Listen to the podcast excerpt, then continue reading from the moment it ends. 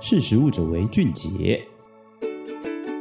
Hello，各位听众，大家好，欢迎收听《识时务者为俊杰》，我是艾伦。你喜欢吃巧克力吗？但其实大家都知道，巧克力是由这个可可树长出的可可豆做成的嘛。但其实啊，受到这个气候变迁的影响，原本可可树的主要产地逐渐变得不适合种植，导致全球的可可面临减产的危机。但全球巧克力的市场却持续的扩大。为了让巧克力供应稳定，如果是细胞培养的巧克力，你买单吗？对，那我们今天要聊的就是这个细胞培养的巧克力。那为什么明明如果有正常的一般的巧克力可以吃的话，为什么要买这个细胞培养的呢？其实是因为啊，就是全球这个巧克力市场的规模其实是逐渐的在增加哦。到二零二一年的时候，已经突破了三百亿美元的市场规模。但是啊，同时随着这个受到这个气候变迁的影响，位于这个西非加纳和象牙海岸，也就是占全球超过一半的可可供应地这两个地方，他们因为气候变迁的影响而减产。更糟的是，如果这个情况持续的恶化，这些可可的产地在二零五零年的时候就会全部都没办法生产了。那你看，这个如果受到气候变迁的影响，然后这个可可豆会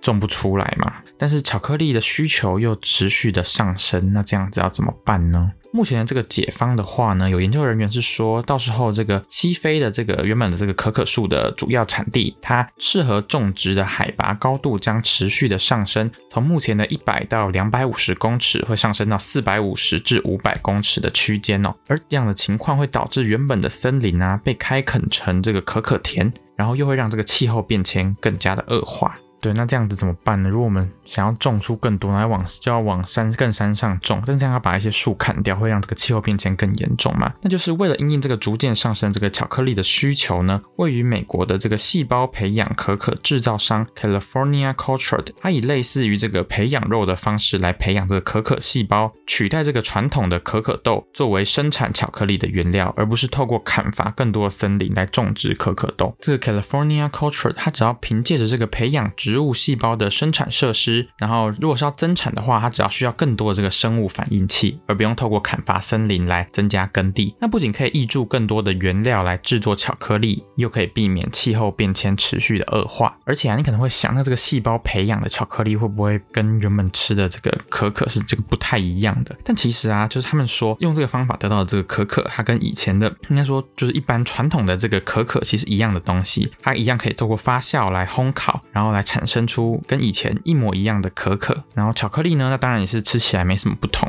唯一的差别就是它不是从树上种出来，它是从实验室里面养出来的。那因为我们刚刚讲到的是这个培养出来的可可嘛，那其实大家应该都有听过培养肉，培养肉就是这几年也非常火红的这个就是呃肉品的替代，然后它就是跟肉一样，可是它不是从动物身上里面取出来的，它是在实验室里面养出来的嘛。然后这个培养植物之所以它可能热度没这么高，是因为它的这个化学合成物质是叫这个培养肉复杂，等于是说你在应用上面比较困难。但是像这个 California Culture 的共同创办人兼执行长，他却认为啊，培养植物的应用其实是比这个培养肉更广泛的哦。而且他还把这个培养植物称为就是垂直农场跟培养肉的汇聚点。他说啊，植物细胞培养的领域才刚刚开始，而且他相信对世界的影响绝不亚于动物细胞培养的技术。那你对这件事情怎么想呢？如果你可能愿意尝试培养肉，那如果是培养植物，你敢吃吗？或者是如果是用培养出来的这个可可豆做出来的巧克力，愿意买单吗？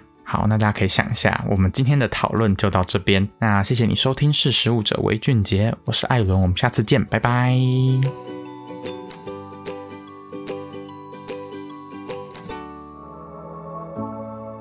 识时务者为俊杰。